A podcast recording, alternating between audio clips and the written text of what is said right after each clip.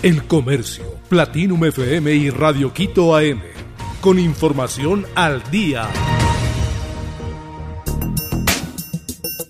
Probabilidad de caída de rayos en Quito.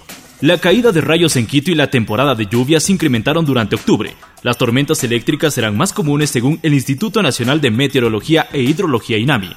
El especialista Luis Muñoz explica que estos fenómenos se dan por las condiciones de inestabilidad en la atmósfera. Además, recomienda, si se encuentra en espacios abiertos, lo mejor es refugiarse en una estructura que tenga techo de concreto o en un auto con los vidrios cerrados. Si empieza una tormenta eléctrica, es mejor salir de piscinas. Si está en un campo abierto, no es recomendable ubicarse debajo de árboles ni transitar cerca de postes o torres altas porque puede ser peligroso. Siete detenidos por delitos de violación y pornografía infantil en Ecuador.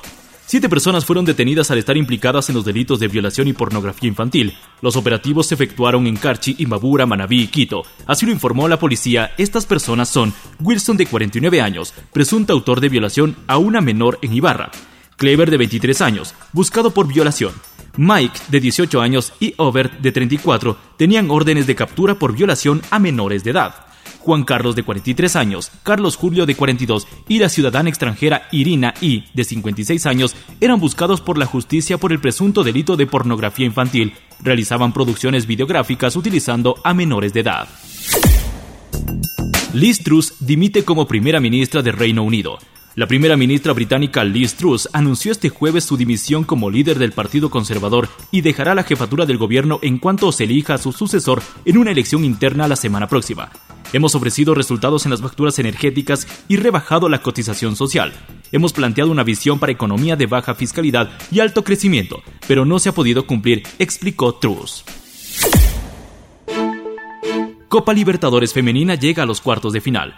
La Copa Libertadores Femenina revela los primeros cruces de cuartos de final. Tanto el Club Ñañas y Dragonas y DB se despidieron de la competición. En las dos primeras llaves definidas de los cuartos de final están Deportivo Cali que enfrentará a Ferroviaria y Boca Juniors con Corinthians. Ambos partidos se disputarán en el Estadio Rodrigo Paz del Cado de Quito el 22 de octubre. Las ganadoras disputarán la semifinal el día 25. Qatar contará con el precio más alto de cerveza. El Mundial de Qatar 2022 se inaugurará el 20 de noviembre y cada día se conocen nuevos detalles. Uno de ellos que preocupaba a los miles de aficionados es sobre si podrán adquirir bebidas alcohólicas en un país que tiene restricción al respecto.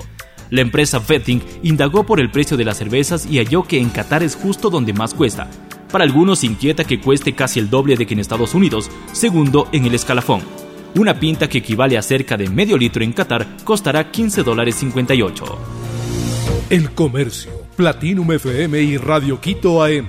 Con información al día.